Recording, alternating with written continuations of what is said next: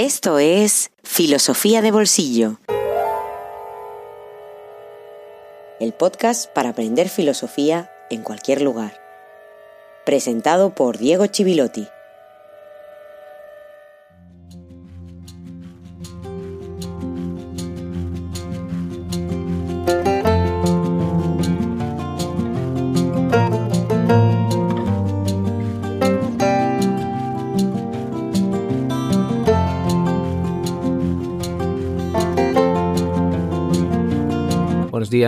O buenas tardes, o buenas noches, y feliz jueves filosófico número 47.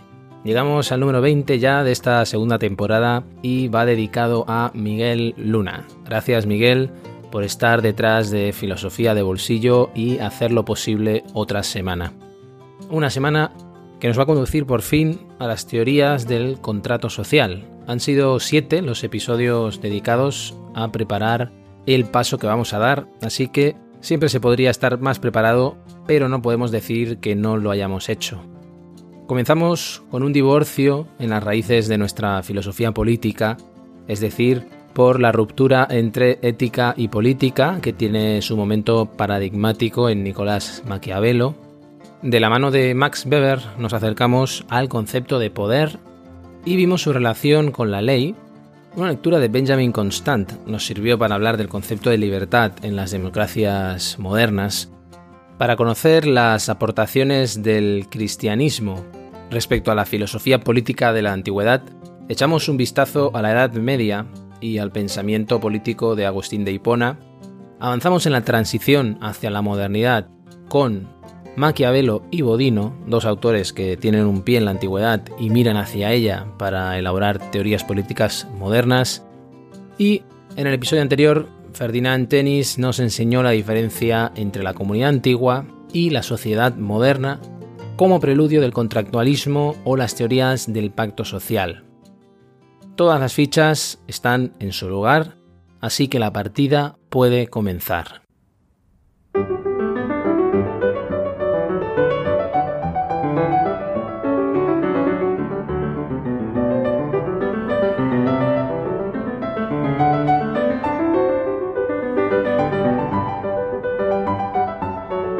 En ese episodio dedicado a Bodino apareció por ahí la voluntad ligada al concepto de soberanía, eso sí, como precedente remoto del contractualismo. ¿En qué consiste, por lo tanto, este contractualismo o teoría del contrato social? Pues consiste en muchas cosas porque, como suele pasar, es una etiqueta que le ponemos a un conjunto de autores, a un conjunto de ideas para poder estudiarlo mejor, para poder entender un momento y una formulación de unas ideas políticas que van a definir la modernidad y la posteridad.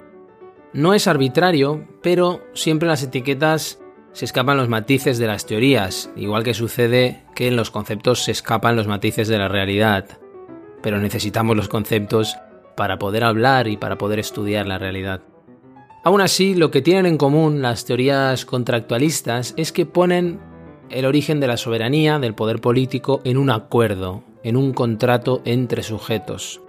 Según esta idea, como sujetos con capacidad racional, vamos a, vamos a admitir que todos somos sujetos con capacidad racional, la razón es lo que mejor está repartido en el mundo, decía Descartes, decimos, vamos a salir del estado de naturaleza y vamos a hacer un contrato para convivir en un estado. En un estado que es una maquinaria, es un artefacto, porque es producto del ser humano, no existe en la naturaleza, un artefacto que construimos para sobrevivir y para vivir, unificando todas las voluntades gracias a esa capacidad racional que tenemos. Y tú podrás preguntarte, ¿es que alguna vez ha vivido el ser humano en un estado de naturaleza? ¿Tiene una fecha concreta ese estado natural? ¿Dónde empieza el ser humano civil? Hay autores que creían que sí y otros lo consideran simplemente un experimento mental, una ficción, o una cuestión más ontológica que cronológica, es decir, que no tiene una fecha ese estado natural. A mí personalmente la idea de un estado de naturaleza se me pasó bastante cuando estudié antropología, precisamente, y me hablaron, por ejemplo, de los bosques antropogénicos, lugares que creemos naturales y nos gusta creer naturales, y que han sido modificados por la intervención humana a través del sembrado, por ejemplo. En cualquier caso, En el contrato social es fundamental el aspecto jurídico, sobre todo. El hecho de que hablemos de un derecho positivo que hace racionales las relaciones entre seres humanos. Relaciones que siempre están a punto de caer en la irracionalidad. El límite, la línea que separa la racionalidad de la irracionalidad es muy fina, especialmente cuando nos relacionamos con los demás. Solo hay que ir unos minutos en transporte público o en coche en una hora punta de una ciudad cualquiera y mínimamente habitada. Y también ese derecho positivo que le da fuerza jurídica a las órdenes y le da fuerza jurídica al Estado.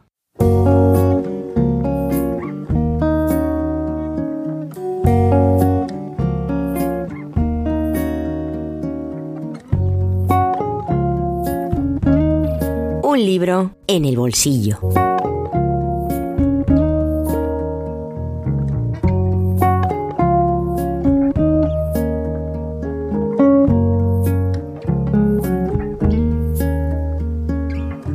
Si los inquisidores y censores actuales leyeran el segundo volumen de estos Parerga y Paralipómena, de los que ya hablé la semana pasada cuando hablé del primer volumen, procederían a prohibir Schopenhauer de inmediato y todo lo que recuerde a él. Por suerte, los inquisidores y censores de hoy son tan indeseables como los de antes, pero a diferencia de muchos anteriores, de muchos del pasado, son analfabetos en su gran mayoría y no suelen abrir un libro. La cuestión es que en este segundo volumen encontramos el Schopenhauer más polémico, en ocasiones menos filosófico, en la medida en que se involucran en opiniones personales, además de exponer algunos razonamientos en la primera parte, con algunas sombras sin duda, aunque haya más luces, como dice Pilar López de Santa María en la introducción, lo cual sin embargo tampoco nos debe hacer olvidar esas sombras cuando habla de los negros o de las mujeres. En cualquier caso, se trata de una gran ensalada de textos más que ensayos, pensamientos o ensayos en el sentido liberal de tentativas acerca de los temas más variopintos que te puedas imaginar. Eso no significa menos brillantes, son en conjunto 31 capítulos, 31 piezas que no tienen desperdicio, donde además se puede apreciar la cultura científica y artística enciclopédica de Schopenhauer y un último apartado dedicado a versos o ensayos poéticos como los define López de Santa María. Por eso podríamos dividir el volumen en dos grandes partes, 15 capítulos que se ciñen al ámbito filosófico, teoría del conocimiento, metafísica, ética, y 15 otros de temas variados más un capítulo titulado Metáforas, parábolas y fábulas, y por último unos versos de Schopenhauer con más valor de curiosidad o de anécdota que valor propiamente literario, hay que reconocer. Ya el primer capítulo es una lección magistral de lo que significa la filosofía y ser filósofo, que nos haría descartar fácilmente, a ojo, al 80% de los que van por el mundo diciendo que son filósofos. A partir de ahí aborda diferentes ámbitos de la filosofía. El sexto capítulo, titulado Sobre la filosofía y la ciencia de la naturaleza, es una verdadera joya que no solo nos permite comprender la profundidad y extensión del concepto de voluntad, tan importante en el pensamiento de Schopenhauer, sino comprobar que estaba muy al día de la investigación científica en materia de física o de biología, por ejemplo. En ese capítulo habla de esas disciplinas, además de hablar de astronomía o de medicina. Las metáforas, parábolas y fábulas que cierran este libro antes de los versos anticipan a su discípulo Nietzsche, recuerdan a esas sentencias que después escribirá su discípulo Nietzsche por contenido, por estilo y también por agresividad. La edición de Trota de estos dos volúmenes que he comentado en estos dos episodios es magnífica, de esas que quizás se vean por desgracia cada vez menos. Y la traducción, introducción y notas de Pilar López de Santa María, como ya dije, la convierte en la edición de referencia en nuestra lengua.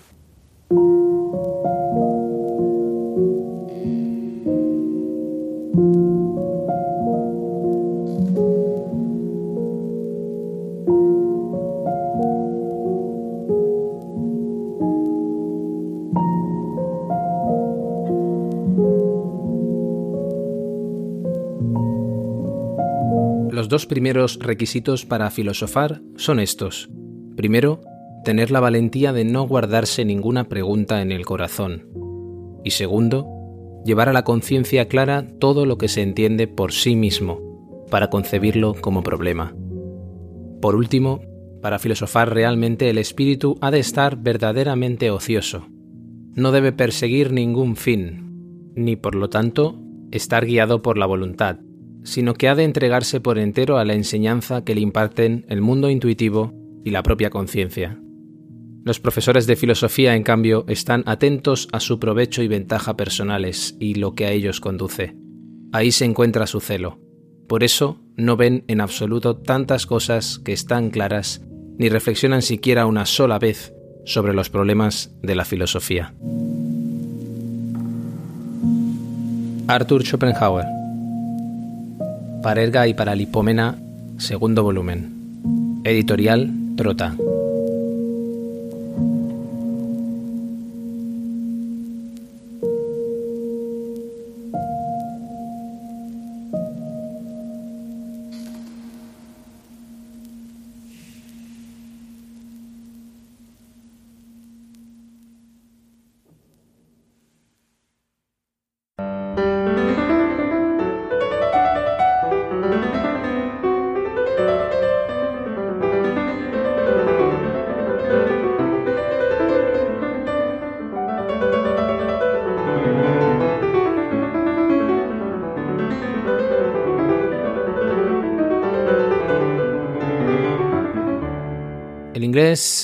Thomas Hobbes es nuestro primer autor contractualista. Es uno de los grandes representantes del liberalismo conservador, además. Nacido en 1588, según cuentan, su madre tuvo un parto prematuro del susto que le produjo la llegada de la Armada Invencible Española a las costas británicas en ese ataque organizado desde la corte de Felipe II para derrocar a la reina de Inglaterra Isabel I. El miedo al que llamó su gemelo fue importante en su nacimiento y será muy importante en su pensamiento y su teoría política, como veremos. Hobbes pudo disfrutar de una buena formación clásica y de algo además que enriquece mucho, que es tener contacto con los principales filósofos de la época, como es por encima de todos el caso de Francis Bacon además de viajar y conocer a figuras como Galileo en Florencia o Descartes en París, participando de los salones, casi nada. De hecho, como René Descartes es un gran admirador de las matemáticas y su potencial como modelo para la filosofía. Además de ese interés por las matemáticas y por la ciencia, va a haber otra constante en la vida y la obra de Hobbes, que es el pesimismo antropológico que le hace desconfiar de la naturaleza humana. El ser humano no es bueno por naturaleza. Ya sabemos que en filosofía política eso normalmente quiere decir tener una visión conservadora, desconfiar de una excesiva participación política sin mecanismos de control y de un régimen como la democracia que se basa en la opinión de la mayoría. Hay que tener en cuenta que Hobbes vive un contexto muy turbulento políticamente lo que le hace preocuparse cada vez más por cuestiones de teoría política, aunque tiene un pensamiento muy rico en muchos ámbitos diferentes. Y una preocupación siempre teniendo la convicción de que el caos en el que vive solo se va a solucionar con una soberanía fuerte y concentrada en un gobernante y no en parlamentos y democracias, que son auténticos gallineros. De hecho, estuvo exiliado en Francia dos años antes incluso de que estallará la primera de las guerras civiles inglesas en 1642, en el contexto más amplio de la Revolución inglesa, que atraviesa parte del siglo XVII y que enfrentaba dos poderes y dos maneras de entender la soberanía y la organización política, los partidarios de la corona, la monarquía absoluta que estaba en manos de los Estuardo, y por otra parte, en el otro bando, los partidarios de un Estado parlamentario, a eso hay que sumar muchos otros factores, evidentemente, el problema de los conflictos religiosos, eh, las tensiones, por ejemplo, entre corona, nobleza y la emergente burguesía urbana, representadas además en la Cámara de los Comunes, y con mucha más ascendencia política que en otros países, que en Francia, por ejemplo. Pero él está en París, de momento, exiliado, viéndolo de lejos, pero conociendo a todos los ingleses partidarios del rey que se van exiliando, incluso dedicándose a la formación del hijo del rey Carlos I, el futuro Carlos II. Tampoco quiere decir que fuera muy bien visto en el bando realista, porque Hobbes se va a oponer frontalmente a considerar que el poder real tiene un origen divino. Recordemos que él es un moderno y un contractualista. La teología la separa de la ciencia política. En ese contexto, él publica un ensayo en inglés titulado Leviatán, destinado sobre todo a explicar por qué los súbditos tienen que someterse al gobierno que les protege, explicando el vínculo entre la protección y la obediencia. Aún defendiendo la monarquía absoluta, sentó como un tiro en el bando realista por varias razones, entre las cuales que exige al rey garantizar esa protección para pedir la obediencia de los súbditos, de alguna manera, la obediencia de los súbditos es coyuntural o puede ser cuestionada si el rey es incapaz de garantizar esa protección. Y precisamente el rey en ese momento no la podía garantizar. Eso sin contar el escándalo que levantaba su pensamiento en el seno de la Iglesia católica.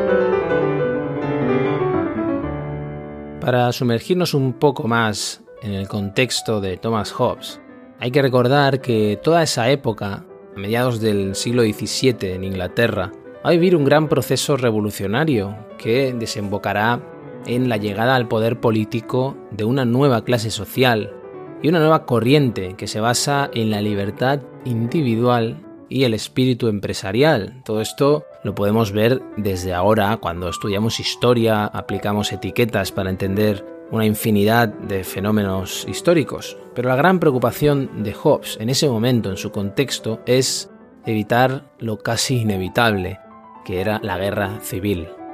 Lo que hace Hobbes en ese contexto, como me gusta decir, no solo histórico, social, político, sino también intelectual, es intentar dar un fundamento a la política, fundamentar la política teniendo como modelo la ciencia experimental.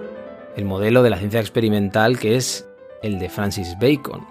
Es decir, una forma de acercarse a la política que tenga en cuenta la sustitución de las esencias por la ley natural.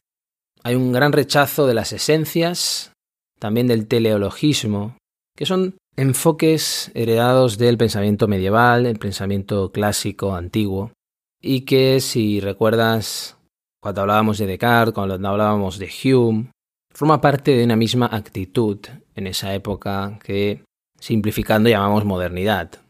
Además, como Hobbes era un empirista, va a decir que la razón siempre es producto de las sensaciones y que está vinculada al cuerpo.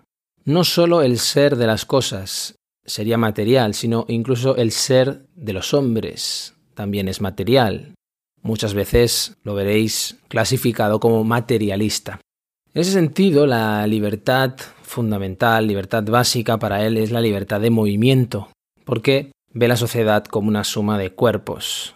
Incluso el ser más íntimo, el ser de los seres humanos, es también materia.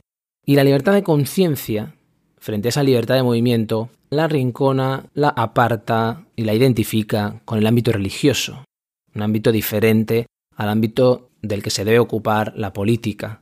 Para Hobbes, ser libre es tener suficiente espacio para moverse, en un sentido tan rudimentario como este. Somos cuerpos que necesitamos espacio para movernos. Pero para que yo tenga lugar, tiene que suceder algo que implica a los demás, porque para que yo me pueda mover, los otros me tienen que dejar un lugar. Por lo tanto, o los otros me dejan un lugar, o sencillamente me lo voy a tener que generar yo ese lugar. Poniendo un símil deportivo futbolístico, y este símil lo pongo porque yo jugué durante años al fútbol, nos explicaban que en un saque de esquina, en un córner, si os fijáis, os guste o no el fútbol, antes de que saquen el córner, los jugadores se mueven y se intentan hacer un lugar. Bueno, lo que sucede en el área, en un saque de esquina, sería lo que sucede en la sociedad para Hobbes. Lo que sucede si no hacemos nada. Presenta de esta manera una condición humana que tiende a la lucha, que tiende a la lucha material, a la lucha por el espacio, a la lucha por las cosas y a la lucha por el poder. No hay nada más alejado del idealismo que el pensamiento político de Thomas Hobbes. No significa que todo su pensamiento político sea una especie de aplicación de la razón mecanicista, del modelo de ciencia natural del que hablaba antes. También hay otros elementos de ética tradicional. Lo que sí que es su mirada sobre la sociedad, que está en la base de su pensamiento político, es materialista y mecanicista. Para él, la física es la filosofía primera y todo es corporal y se puede explicar en términos matemáticos. El estado no es algo natural, evidentemente es un artificio humano, pero sí es un cuerpo, aunque sea artificial, formado por pequeñas unidades que somos cada uno de los individuos, que a su vez también se pueden descomponer en pasiones, en miedos, de tal manera que puede ser analizado como se analiza cualquier mecanismo.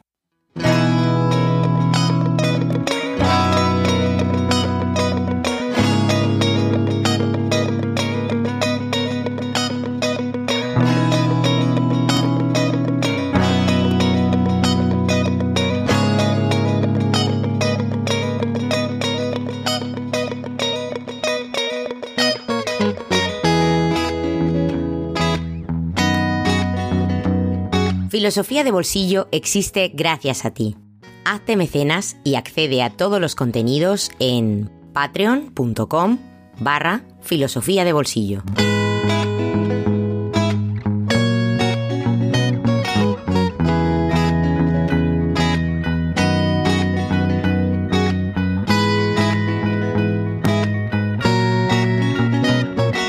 Y aquí termina este episodio que nos hace cruzar la mitad de la temporada. Un episodio, como decía, dedicado a Miguel por apoyar Filosofía de Bolsillo, por ser uno de esos mecenas que están haciendo posible este proyecto. Y un episodio que nos ha permitido entrar ya en contacto con el primero de los contractualistas, con Thomas Hobbes, con el que vamos a continuar la próxima semana. Un autor que tenía una visión pesimista de la naturaleza humana, que nos hablaba de la naturaleza egoísta del ser humano y la necesidad que tenemos de regular nuestra vida en sociedad. Una cuestión que era de actualidad en el siglo XVII y que sigue siendo de actualidad, por supuesto, en el siglo XXI. Por eso te esperaré la próxima semana para seguir pensando juntos el contrato social, el pensamiento de Hobbes y cuestiones que nos siguen afectando a todos. Muchas gracias por estar ahí, muchas gracias por apoyar Filosofía de Bolsillo. Nos vemos aquí como siempre, la próxima semana. Hasta pronto.